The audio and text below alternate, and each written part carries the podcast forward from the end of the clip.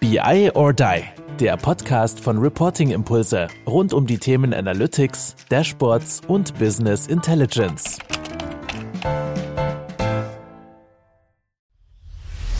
Du hörst unseren Podcast und bist Consultant? Schau doch einfach mal in unsere offenen Stellen, die wir auf biordie.com veröffentlichen und bewerb dich einfach mit Bewerbung at biordie.com. Jo, hallo zusammen zu unserem Podcast Be I or Die. Heute mit einer Sonderfolge mit dem Matthias Witschiok.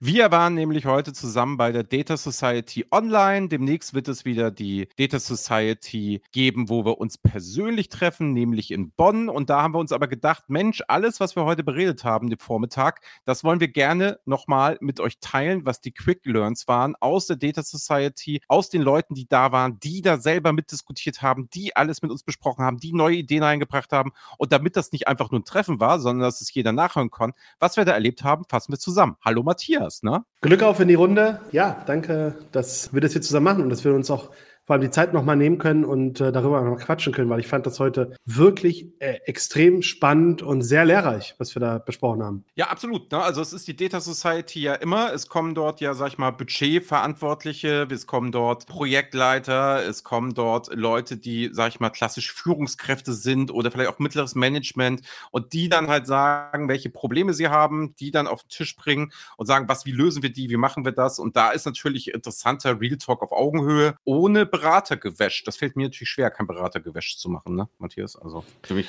Kenne ich, halt kenne ich, kenne ich. Ich habe meine Folien auch wirklich komplett ohne Tools, ohne Angebots, Preview, sonst was alles gemacht, weil ich genau das, was du ja sagst. Ne, es ging ja um die Themen, die haben wir nach vorne gebracht. Was mich immer wieder fasziniert an dieser Data Society ist, da kommen unterschiedliche Menschen zusammen, die ein Thema zusammen haben und kommen sofort in die Diskussion und sofort in den Austausch. Also dieses, dass man wirklich eben, was du sagst, auf Augenhöhe über die Themen spricht, ohne Verkaufsgeschichte. Das ist so faszinierend, das zu erleben.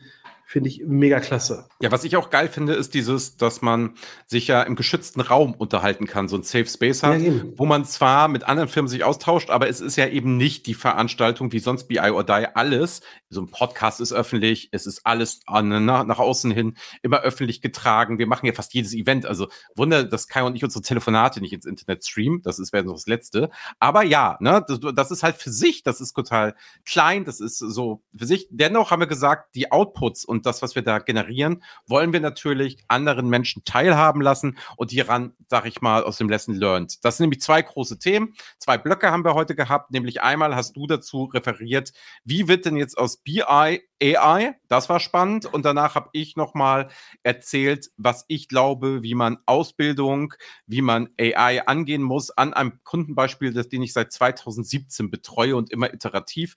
Da sind wir das mal heute alles durchgegangen und das wollen wir euch jetzt nochmal vorführen. Also, was sind die Key Trigger? Was sind kurze Dinge, die du schnell machen kannst in AI? Was ist langfristig gedacht? Was hat BI damit gemeinsam? Und einmal die Geschichte, wie bilde ich denn meine Mitarbeiter langfristig aus? So, Matthias, magst du nochmal die Kernthemen nochmal aufgreifen, was du sagst, ey, da war wirklich Fleisch dran, das war echt spannend? Für mich, und das habe ich zum Schluss nochmal zusammengefasst, war es eigentlich die wichtige, der wichtige Punkt zu sagen, okay, hey, Erstens, ihr müsst euch klar werden, wenn eine AI-Initiative, und das gilt eigentlich aber auch schon für BI, nur bei BI vergessen wir das oft oder für Reporting vergessen wir das oft. Wenn ihr wollt, dass das wirklich zum Erfolg wird, müsst ihr wirklich bereit sein, eure Prozesse dahingehend anzupassen, dass ihr sagen könnt, okay, mit den Erkenntnissen, die ich daraus gewinne, die will ich wirklich anwenden. Wenn ihr das nur habt als Alibi, ist es gut, verdienen wir als Beratung Geld, aber das bringt euch nicht nach vorne, das schafft euch auch kein Geld und das wird auch nicht langfristig erfolgreich. Also das war, das ist für mich so einmal der, der erste Punkt. Der zweite Punkt ist, wie kommt man von BI zu AI? Überlegt euch eigentlich mal, welche Kennzahl für euer Geschäft wirklich wichtig? Und welche Kennzahl ist es, die ihr, wenn ihr mal wüsstet, wie sie in der nächsten Periode, in der nächsten Woche, im nächsten Tag oder im nächsten Monat, im nächsten Quartal aussieht, wo ihr darauf reagieren könnt? Und zwar so reagieren, dass ihr darauf Einfluss nehmen könnt, jetzt nicht auf die Kennzahl, aber euer Geschäft daran anpassen könnt. Wenn ihr diese Kennzahl habt, dann habt ihr eigentlich schon den perfekten Business Case für euch gefunden, weil AI zu erstellen mittlerweile ist jetzt, das ist nicht mehr der, der große Aufwand. Gerade wenn, wenn es schon eine Kennzahl ist, die ihr sowieso schon reportet, dann ist das nämlich eine Kennzahl, wo die Datenqualität stimmt. Das ist eine Kennzahl, wo ihr an die Daten rankommen kann. Da müsst ihr nicht viel Neues erfahren und Neues, Neues ausdenken euch und rummachen, sondern ihr könnt direkt darüber arbeiten. Ihr habt ein direktes Gefühl dafür schon. Ihr könnt direkt starten und das könnt ihr eigentlich nehmen und damit mal anfangen, das erste Leuchtturmprojekt zu bauen. Und da mal gucken und da die euch anschauen, wie es denn aussieht, wie denn diese Kennzahl prognostiziert wird von der künstlichen Intelligenz. Ja, ich, ich sage ja auch immer so, dieses, die Zeiten, dass du jemanden von AI ne, in irgendeiner Form überzeugen musst, die sind ja lange vorbei. Also, du brauchst ja jetzt nicht hingehen und musst ein Leuchtturmprojekt machen und sagen, guck mal, das kann der AI. Also, das glaube ich persönlich nicht dran. Ich glaube, du mhm. musst ein Leuchtturmprojekt machen, das Nutzen, Value stiftet. Das genau. halt sagt, Proof of Value ist die Frage und nicht Proof of Concept. Dass AI im Business eine Rolle spielt, da muss ich also schon ganz weit hinten hinterwälterisch im Wald wohnen und mit, mit äh, einer Knarre auf ein Reh schießen, dass ich glaube, das, das wird niemals, auch selbst das kann der AI, denke ich mal, irgendwann besser. Aber aber ganz ehrlich, ich glaube, das ist noch ein Fehler, der bei einigen Projekten gemacht hat, wo du sagst, das Geld verdienen. Ne? Wir als Beratung, klar, wir machen euch da ein AI-Projekt, gar kein, gar kein Thema, gut oder schlecht, ist ja egal, weil ihr nutzt es nachher ja eh nicht. Das ist egal. Aber diesen Nutzen, der Value, und da, da muss AI liefern und das kann die AI noch nicht von sich selbst. Das müssen halt Menschen tun. Und wenn ich meine BI nicht läuft, wird meine AI auch nicht laufen, weil dieselben Mechanismen und dieselben Dinge und dieselben Methoden notwendig sind, um das großflächig in Unternehmen auch einzusetzen. Bin ich fest von überzeugt. Absolut, aber das ist halt dieses, die Frage, die man immer stellt, ist, womit fange ich denn an? Was ist denn Value bringt für mich? Und was, was kann das denn? Und wo kann ich denn wirklich den, den Mehrwert generieren? Und deswegen sage ich halt, nehmt euch genau diese eine Kennzahl oder diese fünf Kennzahlen, ist ja egal ja, und fangt damit an. Macht es, nennt es von mir aus Predicted Planning Initiative, ja, dann klappt das auch mit dem Controlling im Zweifel und alles, das flutscht durch, ja, weil ihr dann weniger auf Widerstände stößt. Wenn wir hingehen und sagen, okay, wir machen, wollen jetzt eine AI-Initiative, dann fangen ganz viele Firmen eben an und denken erstmal direkt, sie wollen die eierlegende Wollmilchsau und das Problem, was sie noch nie haben lösen können, das soll jetzt die AI machen und wollen im Prinzip direkt mit dem selbstfliegenden Raumschiff zum Saturn fliegen in drei Wochen.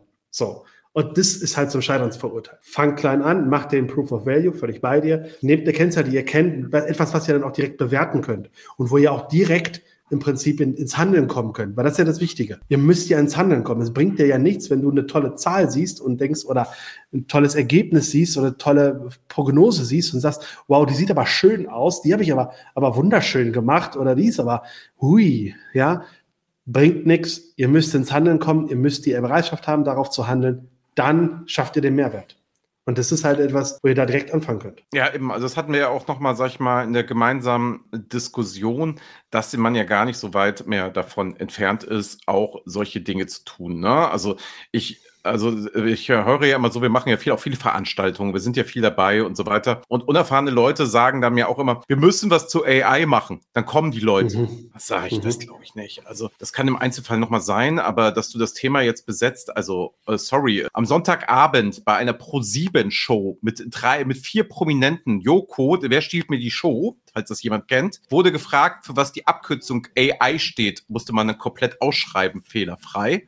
Ähm, das haben alle vier plus Wild, äh, alle drei plus Wildcarderinnen haben das gewusst. Also möchte ich einfach nur mal sagen, das ist sowas in, von, in der Gesellschaft angekommen und das war unter der Kategorie die fünf leichten Fragen. Also, damit man nur mal weiß, was die Zeit geschlagen hat, da kann ich jetzt nicht mehr sagen, übrigens, hallo, ich erkläre euch mal, was eine AI ist. Mag sein, dass wir alle völlig falsche Vorstellungen haben und ein Professor oder, oder Professorin das tausendmal besser können fair, möchte ich gar nicht in Frage gestellt und neurologische Netze oder nie alles. Aber was ich sagen muss, du kannst heute nicht mehr sagen, ich mache eine Veranstaltung zum Thema AI.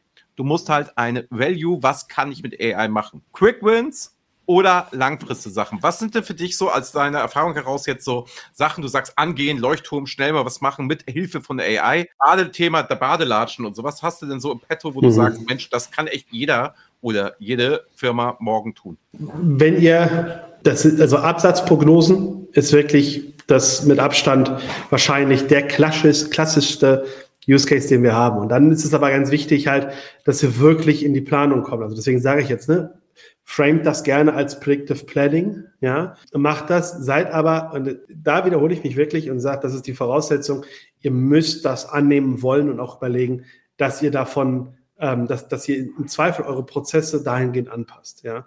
Das ist aber auch, ich sag mal, jede Firma, die die Planung macht und nicht nur zu sagen, irgendeinen Investor zufriedenzustellen, sondern danach damit arbeitet, mit einer Planung arbeitet, der fällt das leicht. Die können das direkt machen, die können da eine Unterstützung haben. Zweiter Punkt, den ich sage, was super geht, das war heute auch nochmal Thema, Rechnungseingänge, Rechnungseingangsprüfung. Ja, sowohl war das nochmal Thema Dokumentenauslesung, Dokumentenklassifizierung, selbst 2023 ist das noch echt ein Thema für Firmen und aber auch automatisierte oder teilautomatisierte Prüfungen beziehungsweise Buchungsvorschläge. Ja, das sind so Sachen, jede Firma hat Rechnungseingänge, hat da einen Verwaltungsapparat und jede Firma, also sieht wahrscheinlich gar nicht diesen Kostenblock, der dahinter steckt, wenn ich eine 8,53 Euro Rechnung von zwei Vorständen plus drei Buchhaltern gegen und, einer Steuerfachangestellten gegenprüfen lasse. Da ist der Prozess, also der, der Wert oder der, die Kosten, der Auf, die Aufwände des Prozesses so viel höher als die, die, die ähm, Rechnung nachher. Das steht in keinem Verhältnis mehr. Und außerdem ist es so, diese 8,53 Euro hat eh keiner Zeit für, das zu gucken. Die wird eh durchgehen. Und wenn die nicht durchgeht, ja, super, die hat eine geringe Ablehnungsquote. Das kann man eben, darauf kann man eine KI super trainieren. Funktioniert mega gut. Ja, funktioniert mega gut und kann jeder sofort umsetzen. Das Witzige ist ja, wir haben ja auch noch mal jeder umsetzen. Wir hatten auch noch mal über ChatGPT gesprochen und da kam auch noch mal ein ganz spannender Einwand, wie ich finde, nämlich ja, also für uns kleinen Firmen hier ist es völlig normal, wir können das ausprobieren, wir können das nutzen, wir können damit machen, was wir wollen. So, sitze erstmal in einem Konzern, ne, wie, wie das Beispiel da war und bekomme mal eine Freigabe. Das ist ja eigentlich ganz nett, aber ich verstehe es natürlich auch die Bedenken, was du da reingibst in diese Krake. So, also es ist ja nicht umsonst, ist ja nicht umsonst, so am Ende des Tages. Also insofern, dass da natürlich auch im digitalen Fortschritt, selbst wenn ich die Mitarbeiter dazu kriege, dass sie sich da mit so einer generativen, einfachen, das ist gar keine einfache AI, das ist falsche Beschreibung, mit einer leicht zugänglichen AI sag ich mal, befassen, niedrigschwelligen. niedrigschwelligen KI befassen, wo sie schnell Ergebnisse auch für sich merken, oh, das ist gar nicht so schlecht, die zehn größten Städte in Nordrhein-Westfalen gerankt nach denen, wo Matthias Witschiok schon eine Rede gehalten hat. Nicht schlecht nicht schlecht. Also das heißt, die ersten Erfolgserlebnisse scheitern dann natürlich daran, dass die Zugriffe nicht sind. Dass die Zugriffe nicht da sind, da bin ich gar nicht der Richtige, der sagen kann, ob das richtig oder falsch ist. Ich kann ja nur als Berater, der immer Zukunft und Unternehmer, der immer in Richtung Zukunft guckt, sagen, öffnen, öffnen, öffnen, weil ich ja völlig egoistisch darauf gucke, je mehr die Leute das nutzen, umso besser wird es. Aber ich verstehe es natürlich. Also ich kann es intellektuell nachvollziehen, aber ich muss natürlich die Seite einnehmen, dass, ey, wir müssen was ausprobieren, wir müssen Risiken gehen und wir müssen das nur irgendwie im Blick behalten. Aber Verbot, erinnert sich noch damals, iPhones wird es, ich weiß noch, große Bank, Herr Wiener, Herr iPhones wird es niemals bei uns geben, das kann ich Ihnen schwören. So, das wird nicht funktionieren, Security-Richtlinie nicht. In dieser Bank haben sie alle iPhones und ich war dann fünf Jahre später wieder da Cloud wird es niemals geben bei uns. Rate. Rate. Also insofern, das wird jetzt mit äh, künstlicher Intelligenz denselben Weg gehen. Aber das ist das Gleiche mit damals, als die DSGVO ein, eingesetzt hat und dann die gesagt haben, ja, WhatsApp wird jetzt von den Handys verboten und Co. Ne? Auch gut, ne? Das auch nicht. Auch. Ja. Aber das ist mal ein ganz, ganz gutes Beispiel. Also ChatGPT ist ein super Beispiel. Der Unterschied zwischen Consumer und Business. Ja. ja. Consumer, ChatGPT, super Sache, macht total Spaß, ist auch wirklich, also hilfreich, um mal so einen, so einen Start zu bekommen. Ne? Also ich vergleiche das immer gerne mit Wikipedia 2005. Ja, du kannst was nachgucken, so guck sicherheitshalber nochmal drüber und glaub nicht alles blindlings, aber das ist schon super hilfreich. Aber als, als Business genau, du darfst, also alles, was du ja in ChatGPT reingibst, wird ChatGPT benutzen, um das weiter, um sich weiter zu trainieren ja, und eben genau mit deinem, mit deinem Feedback arbeiten. Du kannst aber dir über, über die Azure oder über OpenAI direkt, kannst du dir auch einen nicht speichernden Zugang klicken. Ja, und das hilft natürlich als Business super. Da brauchst du, kannst du relativ leicht dir ein Chatbot selber darauf setzen. Also da gibt es Frameworks für im Internet, die kannst du dir schon runterladen und, und nutzen. Das geht relativ zügig.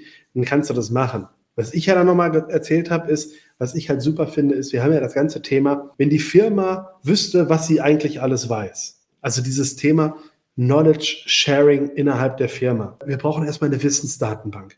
Wir wissen ja gar nicht, was wir alles wissen. Ja, genau, weil das irgendwo irgendwelche Leute einfach mal super runter dokumentiert haben und einen tollen Job gemacht haben. Also versteht mich da nicht jetzt falsch. Jetzt ist es wertvoll. Die haben, jetzt ist es wertvoll. Das könnt ihr nutzen, um darauf eben so eine individualisierte KI zu setzen, um dann zu sagen, pass mal auf, wenn ich jetzt eine Frage stelle, durchsuch bitte diese hunderttausenden Seiten an Dokumentationen und Co., wo wir Wissen abgelegt haben, mein Teams, mein SharePoint, mein sonst irgendwas, durchsuch das und baue mir daraus eine Antwort raus, inklusive Quellennachweis. Und das ist halt das, das, das wunderbar. Weil damit schaffst du die Transparenz, damit schaffst du, gehst du einen Schritt nach vorne, setzt eine prädiktive KI obendrauf, die als Qualitätskontrolle gilt. Und du hast ein richtig geiles Tool intern, womit du alle abholst, womit du super Onboarding-Prozesse. Ich habe das noch erlebt, Onboarding-Prozesse, da wurden dir Jahresabschlüsse hingelegt. Bitte liest die mal durch, dann weißt du, was wir hier machen. Wahnsinn. Ja, kannst du nicht machen.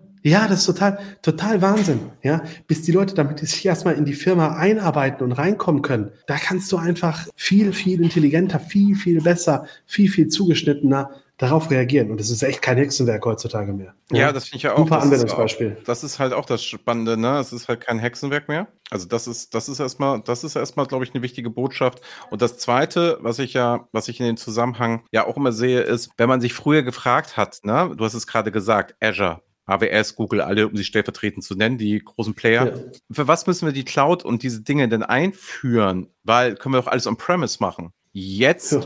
würde ich sagen, langsam wird es ein bisschen eng, das alles on-prem zu machen, wenn ich die neuen Möglichkeiten, wie du es gerade gesagt hast, ich setze da einfach einen fucking Haken und schon ist es raus.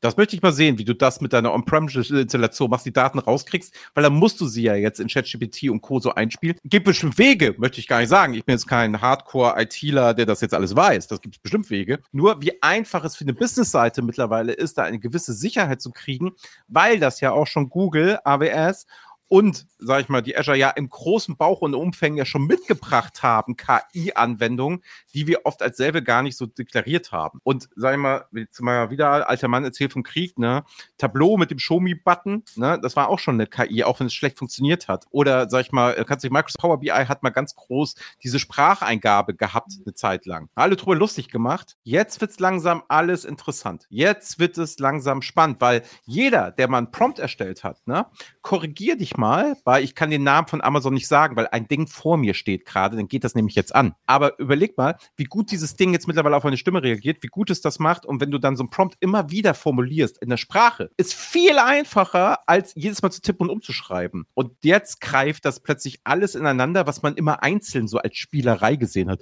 Kann ich ja eh nur das Wetter fragen. Kann ich ja eh nur on, ähm, kann ich on-premise alles lassen, weil kriege ich dieselben Daten raus. Oh, oh, oh, Leute, ich sag euch, da sind wir, da sind wir vor der wahren Revolution. Revolution und nicht, dass die Maschinen morgen unseren Job machen. Das ist doch das Gleiche, als du hast ja von iPhone gesagt. Ja? ja.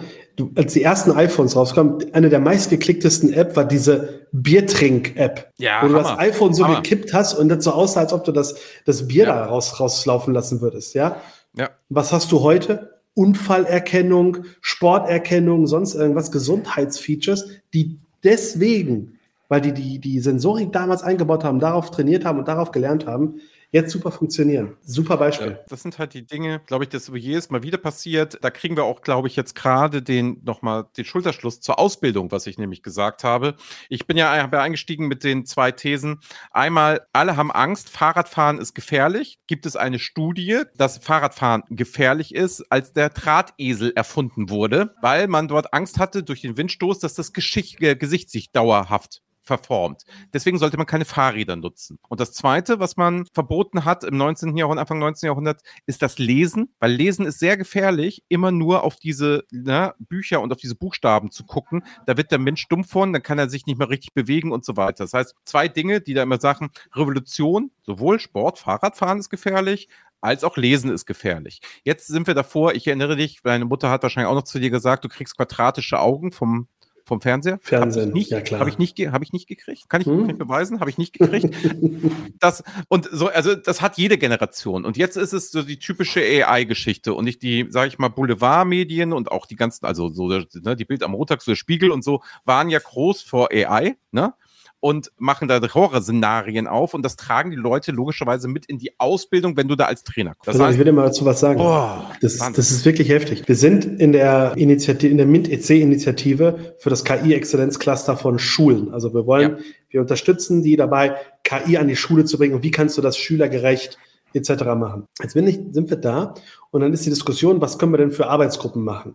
Und die erste, und das sind wirklich Leute, die wollen ja, die wollen das machen. Das sind Lehrkräfte, das sind äh, Leute aus der Wirtschaft, die unterstützen, das sind vom KI-Kampf, von allen möglichen, äh, wirklich smarte Leute, die das machen wollen, die das da reinbringen wollen.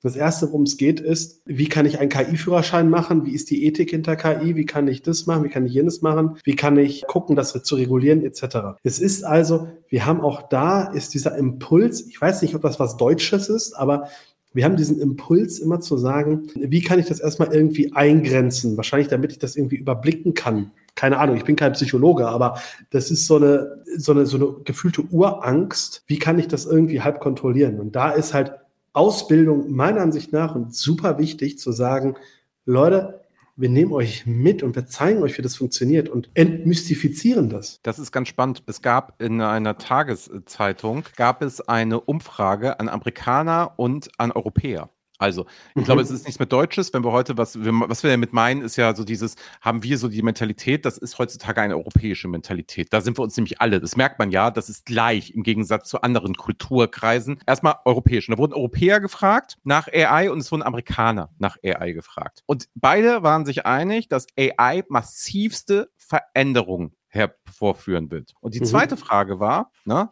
hast du dich persönlich schon mit dem Thema AI beschäftigt? Und dort ist es bei den Staaten aus durch die Decke gegangen und dann ist es bei den, bei den Europäern ganz, ganz gering gewesen. Das war der erste große Unterschied. Fast jeder Amerikaner hat schon mal ausprobiert. Weil ein Amerikaner sagt, egal, probieren wir mal, was können wir machen, witzig. Während ein Europäer sagt, oh Gott, ich teile meine Daten nicht, es passiert irgendwas, etc. Punkt eins. Und die Frage danach, da wird's, da wird's nochmal, da wird's nochmal entspannender. Ne? Denkst du, dass es deinen Job ersetzen wird? Mhm. Bei den Europäern ja, bei den Amerikanern nein. Das bedeutet, es korrelieren hier drei Dinge miteinander. Ich nehme es ernst und sage, ich beschäftige mich deswegen damit und deswegen habe ich keine Angst davor, das wird mein Job nicht ersetzen, weil ich habe ja schon einen gewissen Erfahrungsschatz in meinem Dings gehabt. Die, die deutsche europäische Seele sagt, mach es anders. Das wird es ändern. Wisst ihr was? Ich will mich damit nicht beschäftigen, aber das wird mein Job nehmen. Das ist, also, das ist so das Typische, ne? Wenn du dich mit Dingen nicht beschäftigst, hast du halt Angst davor. Und das ist Wahnsinn. wie, setz dich aufs Fahrrad, du wirst es merken. Guck Fernsehen, du kriegst keine quadratischen Augen und lest ein bisschen. Das macht dich im Zweifel klüger und nicht dümmer. Spannend, ne? Absolut. Fand ich Absolut. total gut. Genau, und deswegen halt probiert es aus, macht es, tut es, macht kleine Sachen, wir können super gut einfach starten, damit ihr damit auch super einfach starten könnt. Und jetzt machen wir wirklich den Schulterschluss zu deinem Thema Ausbildung. Ja? ja. Wie können wir denn die Leute da eben vernünftig ausbilden, dass sie, dass sie daran auch eben mitgehen können? Das hast du ja auch schöne Konzepte vorgestellt. Ja, also ich habe ja erstmal, sag ich mal, gemerkt, man bildet seit Jahren die Falschen aus. Das heißt, ich habe ja, ich habe ja so ein bisschen für mich gelernt, dass du die Guten also ich sag mal, die, die sowieso intrinsisch motiviert sind, das alles zu tun, die musste eigentlich nicht ausbilden. Die saßen heute in der Data Society. Die sind eh da. Die nehmen sich die Zeit, weil sie sagen, es ist wichtig, dort könnte ich ja was lernen. Und weil sie Vertrauen haben, dass wir nichts Schlechtes organisieren, wissen sie ja, ne, ach, der Matthias, Andreas, das wird schon geil werden, das wird schon gut werden. Die werden auch geile Leute einladen, weil sie halt keine Wald- und Wiesenberatung sind, sondern anständige Geschäftsmänner, so. Und deswegen war das ja so zusammen. Das heißt, die lernen eh, die brauche ich nicht ausbilden. Das sind Leute, die lernen on the fly, die mögen Deep Dive vielleicht mal machen, die würden das so tun. Aber die musst du nicht ausbilden. Oder die haben jetzt Bock, also man kann ja Spaß auch irgendwo hingehen. Das ist okay. Das Problem ist, man neigt immer zu diese Leute plus, sag ich mal, die Leute so drumherum auszubilden. Die werden immer besser, aber die werden eh besser. Das große Problem bei dieser ganzen Datenthematik muss nicht AI sein, generell der Datenthematik ist, wir bilden nicht die Leute auf dem Level aus, wo sie stehen. Wir nehmen jetzt nicht in Anführungsstrichen die Schwächsten im Datenbereich mit, weil mein Beispiel ist immer, Anwälte würde niemand sagen, das sind irgendwie Sacharbeiter. Das sind irgendwie Leute, die man schnell ersetzen kann, etc. oder so weiter. Das sind so Anwälte auf Daten, um zu machen, sind also sehr herausfordernd, geile Sachen, denen das zu erklären, warum AI für sie total sinnvoll ist im Einsatz. Geh mal zu so einem Anwalt, der immer repetitiv dieselbe Abmahnung rausschreibt und das kann er mit einer AI mal eben kurz selbst einfach machen. Da sage ich dir ganz ehrlich, Da sind Revolutionen, da ist was zu holen, da ist was zu machen. Und deswegen habe ich gemerkt, die Konzepte sind natürlich, wir Berater neigen dazu, immer den geilsten Kram zu machen, immer das Beste zu machen. Du musst Basisarbeit schulen. Und deswegen, glaube ich, sind auch viele Leute erfolgreich, um uns beiden gesprochen, die so schlecht sind, weil sie nichts Besseres können als die Basis. Das ist aber das, was der Markt oft braucht. Und deswegen müssen wir uns auch als Leute, die sehr führend sind, mal zurücknehmen und sagen, nicht, was wir am besten finden, schulen wir an die Leuten, sondern wir müssen die Leute schulen, da, wo sie es brauchen. Also das heißt, wir müssen natürlich uns die Schuld geben. Also ich mir die Schuld geben, ich kann ich gar nicht mit einnehmen da. Aber ich muss so sagen, ich neige halt dazu, nicht auf die Basisarbeit zu machen und sehr viel vorauszusetzen. Wenn du halt Podcast-Folgen von uns hörst, haben wir uns seit drei bis vier Jahren bemüht, immer die Basis zu halten, damit jeder, der neu kommt, das macht. Wir sind ganz selten in ein Deep Dive gegangen. Da haben wir immer gesagt, machen wir auf LinkedIn, machen wir Streams, machen wir Veranstaltungen. Und das hat man gemerkt, das hat die breite Masse erreicht. Während hochspezialisierte Podcasts, die ich persönlich höre, kannst du Lob holen, Du kriegst aber die Masse nicht erschlagen. Schöne Geschichte, schöne Anekdote. Ich war letztens beim Rechtsanwalt und da habe ich ein Diktaphon in Einsatz gesehen. Was ist da ein Diktaphon? Ist das so ein Ding, das ist ein Diktiergerät. Drückst, da drückst du so drauf. Ja, ja, so ein genau. Diktiergerät, da konnte, und dann da war eine Kassette drin, oder ich, also gefühlt war, früher war da mal eine Kassette drin, heute vielleicht ein USB-Stick. Ja, und dann konntest du das, dann konntest du das absprechen. Und da konnte er auch zurückspulen und das Übersprechen, das ist so die Idee dahinter, dass du quasi den Brief diktiert hast. Und da musste ich mich so dran erinnern, ich bin heute fast 39, als ich so fünf Jahre alt war. Also vor 34 Jahren habe ich das ganz toll gefunden, die Vorstellung, als ich mal meinen Vater in so ein Diktiergerät habe sprechen sehen und fand das ganz toll und dachte so, ja, sowas musst du heute mal machen. Und dann denke ich mir heute, würde ich doch so ein Ding nicht mehr nehmen. Da spreche ich direkt in den Computer rein und lasse mir das aufschreiben und sage zu ChatGPT halt, jetzt mach das mal schön. Also deswegen richtig gutes Beispiel mit den Rechtsanwälten. Aber gut. Ja, deswegen, also da ist, da ist halt was zu holen, ne? Und ich glaube halt auch, habe ich auch noch gesagt, wenn wir über Ersetzen sprechen, werden wir Tätigkeiten des Anwalts ersetzen. Wir werden nicht den Handwerker morgen ersetzen, weil das ist noch aus meinem Gefühl sehr weit weg. Sehr weit weg. Also, ne, also das ist jetzt so, das sind natürlich Beispiele, sind anschaulicher, ne? Also im Sinne von, es gibt schon Roboter, die tolle Sachen können. Ja, alles klar und verstehe ich auch und so weiter und so fort. Aber bis der bei mir an der Haustür klingelt und mir mein Paket gibt, da war, also da warte ich schon seit zehn Jahren gefühlt drauf und bei mir war heute der Briefträger und hat es vor die, vor die Haustür gelegt, weil er mich persönlich kennt und weiß, er kann es da ablegen. So, also weißt du, was ich meine? Da sehe ich halt nicht die Gefahr. Die Gefahr sehe ich eher in so Sachbearbeitungssachen, Tabelle 1 bis 2, textuale Dinge, wenn du nicht gut bist. Also überall, wo du nicht gut bist, sondern wo du Mittelmaß bist. Sag ich mal, ich kann sehr gut texten, ich kann sehr gut schreiben. Da kann mich ChatGPT unheimlich gut unterstützen. Da bräuchte ich keinen Mitarbeiter oder Mitarbeiterin mehr, die mir irgendetwas schon mal zusammensucht, macht, tut, Quellen. Das funktioniert schon gut. Generative AI merken wir alle jeden Tag, wie gut das funktioniert. Ich brauche niemanden, der meine Bilder noch bearbeitet oder meine Videos schneidet im Privaten. Das funktioniert nämlich schon ganz schön geil, wenn du die Vorschläge klickst. Das ist krass, oder? Also, ja. und das ist genau, glaube ich, der Punkt. Also ich glaube, du kommst halt wirklich, wie du schon sagst, Mittelmaß wird schwierig. Deswegen kann ich nur sagen, nehmt es an, bildet euch fort. Und das ist ja, wie du schon gesagt hast, schafft Angebote für die, die sich vielleicht bisher schwer getan haben. Schafft Angebote und äh, versucht auch, dass die eben bei der Stange bleiben. Und bei der Stange bleiben bedeutet halt immer, setzt Anreize, setzt die Anreize aber so, dass ihr was und der Mitarbeiter was davon hat. Das ist ja dein Thema, so ein bisschen Challenges aufstellen. Ja, ja. dass ihr nicht nur auf einen, in einem Schlag was macht, sondern eben dieses, in diese kontinuierliche Lernerfolg reinkommen, um dann wirklich den Lernerfolg zu erzielen. Gut, kontinuierlich bin ich auch. Ich weise nochmal darauf hin, im Februar treffen wir uns in Bonn. Wer dort, das sind begrenzte Plätze, so, bisher haben wir es immer geschafft, alle auszureizen. Online ist es nicht so. Wir machen zweimal online im Jahr, wir machen zweimal persönlich. Wir haben heute festgestellt, persönlich ist doch immer ein bisschen witziger, netter, haben ein bisschen mehr Zeit füreinander. Das wird in Bonn stattfinden. Wer sich jetzt unter unseren Sachen jetzt ein bisschen gemerkt, über was wir so Themen wir reden, was wir so sagen, sagen können, etc., berufen fühlt, schreibt doch dann bitte mal, helf mir, Eva events at evaco. Events at evaco.de. Events at evaco.de, schreibt einfach eine E-Mail und sagt, hallo, ich habe Andreas und Matthias bis zum Ende gehört. Ich finde, allein das qualifiziert dich schon. und, und da möchte ich gerne mal teilnehmen, kann ich da reinstuppern, etc. Das Einzige, ihr solltet irgendwie, sag ich mal, budgetverantwortlich, ihr solltet irgendwie eine Führungsposition haben, ihr solltet irgendwie, sag ich mal, im Konzern, solltet ihr irgendwo so eine Reihe, wo ihr ein bisschen was bewegen könnt, weil das ist der Level, wo diese Probleme besprochen besprochen werden. Für alle anderen wisst ihr doch ganz genau, gibt es die großen Formate, geht auf die BI or Die Seite. Da findet ihr fast jede, jeden Monat mindestens eine Veranstaltung, wo ihr hinkommen könnt und mal austauschen könnt, treffen könnt. Also insofern denke ich, seid ihr gut aufgehoben und denke ich zum Data Talk darf doch auch jeder kommen. Ne? Der ist wahrscheinlich schon wieder in Immer Planung. jedes Jahr. Also insofern, na, ihr seid alle gut aufgehoben. Das ist halt nur so ein Kreis, wo wir sagen, dass, dass, da müssen die Leute auch mal adressiert werden mit ihrem Problem. Und da können wir leider nicht den Power BI-Tipp des Tages geben. Das machen wir gerne in einem anderen Format. Okay, so viel dazu. Matthias, lieben, lieben Dank. Mir hat es Spaß gemacht. So eine Summary finde ich eine sehr schöne Geschichte. Und ich würde jetzt sagen, bis denn, auf bald. Und mit deinen Worten zu sprechen, ich sage es jetzt auch, Glück auf. In Bonn. In Bonn. Bis denn, ciao. Das war BI or Die, der Podcast von Reporting Impulse. Danke, dass ihr auch diesmal wieder mit dabei wart. Wenn es euch gefallen hat, dann hinterlasst uns doch eine gute Bewertung und abonniert den Podcast, um keine weitere Folge zu verpassen. Bis zum nächsten Mal.